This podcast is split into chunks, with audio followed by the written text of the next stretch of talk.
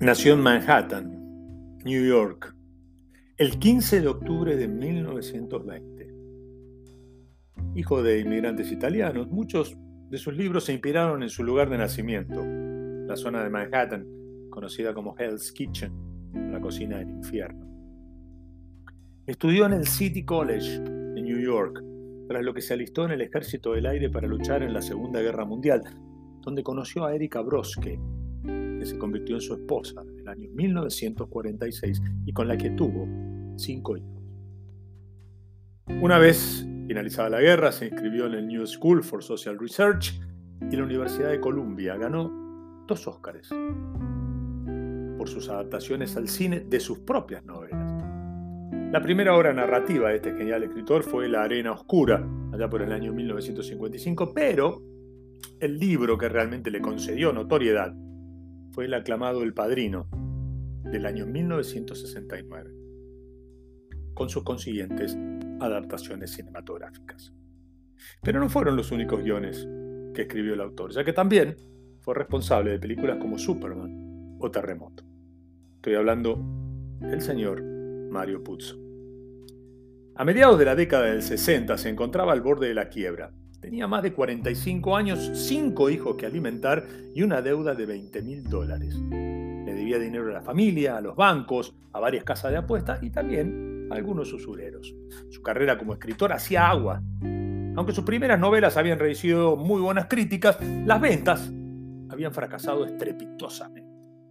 Sus editores, que ya le habían dado más de un ultimátum, le propusieron que escribiera una novela sobre gángster porque allí, decían, había un gran filón. Puzzo, hijo de inmigrante napolitano, no estaba muy convencido, pero en realidad muchas opciones no tenía. Necesitaba el dinero.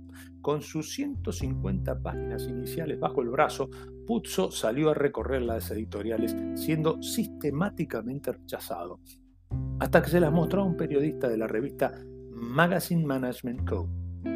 Este quedó encantado con la historia y se la llevó a Putnam Son, una de las editoriales más grandes e importantes del país, quien le ofrecieron un adelanto de 5 mil dólares. En realidad, Pucho no quería escribir esa novela, pero con gran esfuerzo logró avanzar un poco más y le entregó a la editorial algunas decenas de páginas. La necesidad de cobrar todo lo que le faltaba hizo que finalizara el libro, libro al que Pucho había titulado inicialmente La Mafia. La novela crecía con una combinación de recuerdos de su infancia, un estudio de archivos sobre los clanes mafiosos y grandes dosis de imaginación. Pero Puzzo se avergonzaba de que su investigación para escribir su obra hubiera sido solo de escritorio. En realidad, no conocía ningún mafioso y nunca se había acercado a ninguna organización criminal.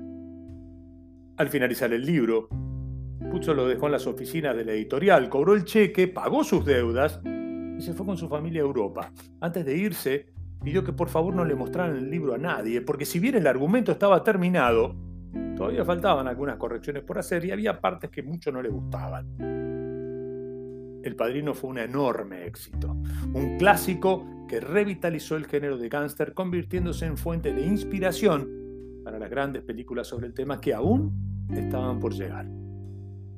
Todo tuvo su origen en las deudas de juego, en la búsqueda desesperada por encontrar el éxito y en el oficio adquirido por su autor durante décadas.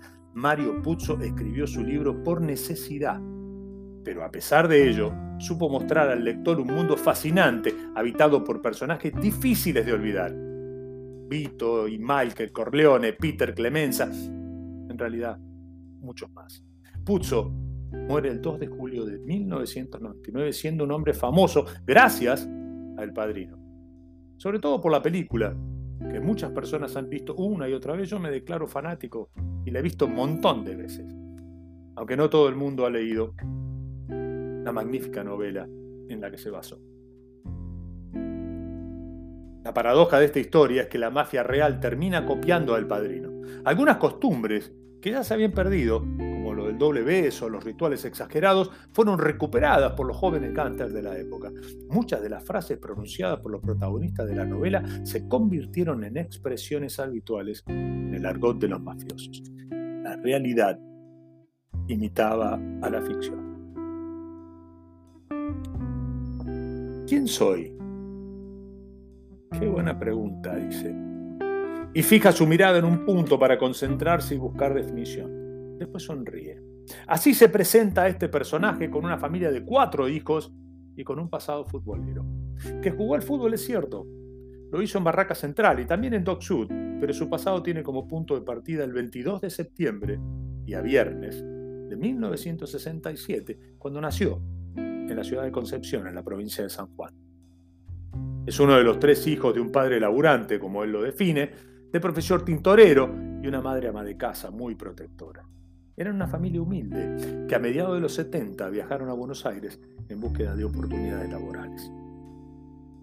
Su padre perfeccionó el oficio y se asentó en la labor, pero había dejado su corazón, había dejado su esencia en San Juan, donde quiso volver para intentar establecerse en su lugar en el mundo.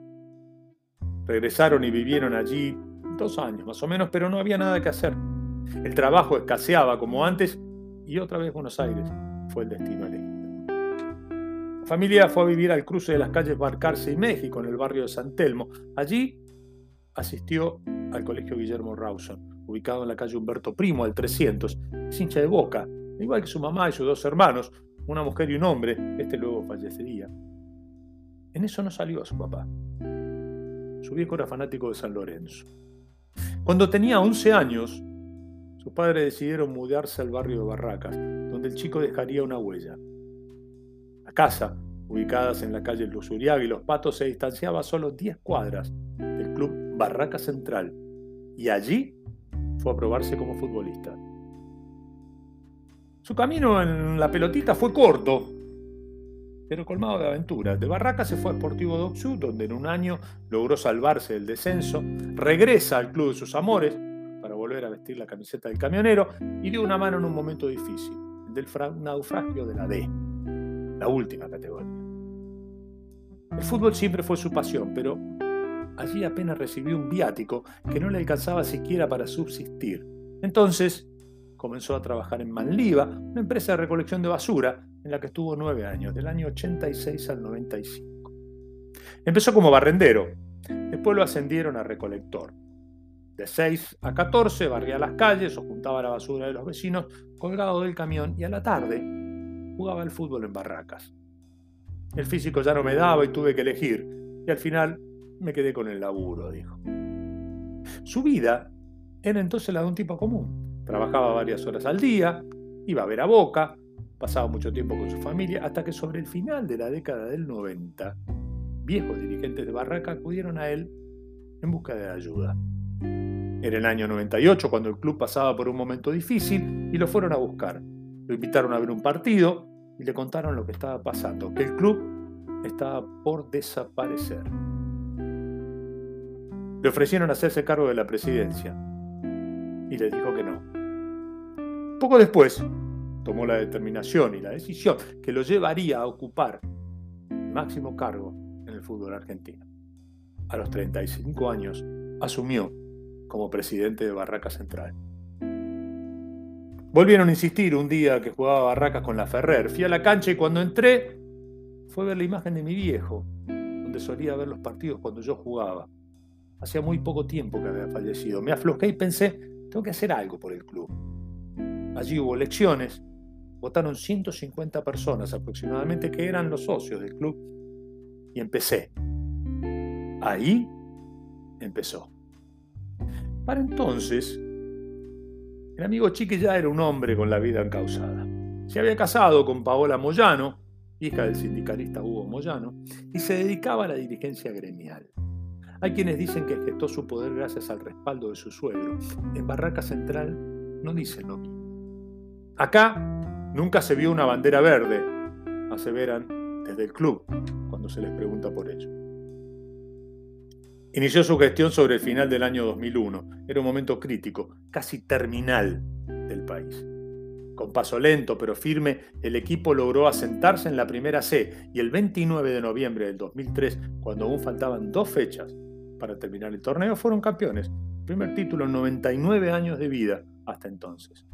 Esa consagración hizo del amigo Chiqui un ídolo del club, un emblema, El Salvador. Nombre del estadio barraqueño así lo garantiza. Aquel fue un momento fundacional en su vida. Habría aprendido muchísimo de la vida gremial.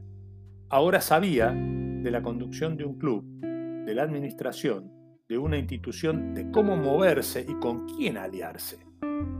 Cuando vos tenés alguno que por ahí no cumplen, tenés que defender a los del palo, tenés que protegerlos, darle las condiciones para que se sientan bien y puedan cumplir con su tarea. Entre los clubes del ascenso tenemos que ser solidarios, porque carecemos de las mismas cosas y padecemos los mismos problemas. Son frases que solía decir antes.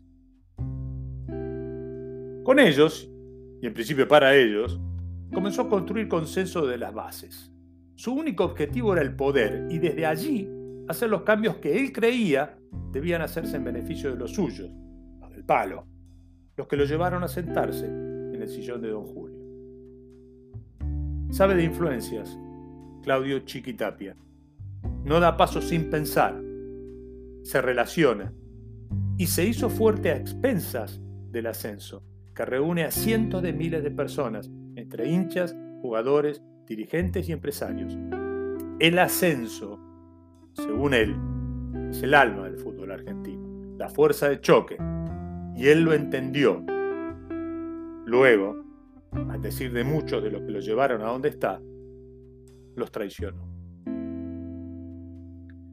Uno de estos dos personajes que le relaté estudió, analizó y llevó adelante las prácticas de una organización y su concepción en la construcción de un poder omnímodo y sin figuras, con arreglos bajo la mesa, con manipulación de la justicia, con compra de voluntades, con tráfico de influencias, con manejos turbios, con la destrucción de sus enemigos, con el código del silencio. Todo esto fue la clave y la llave de su éxito personal. Todo esto en medio de una trama de traiciones y desprecios, rodeado de muchísimo dinero, no siempre santo. El otro personaje, el otro simplemente escribió un, libro y ganó dos Óscares. Esto es sin fines de lucro. Bienvenidos al show.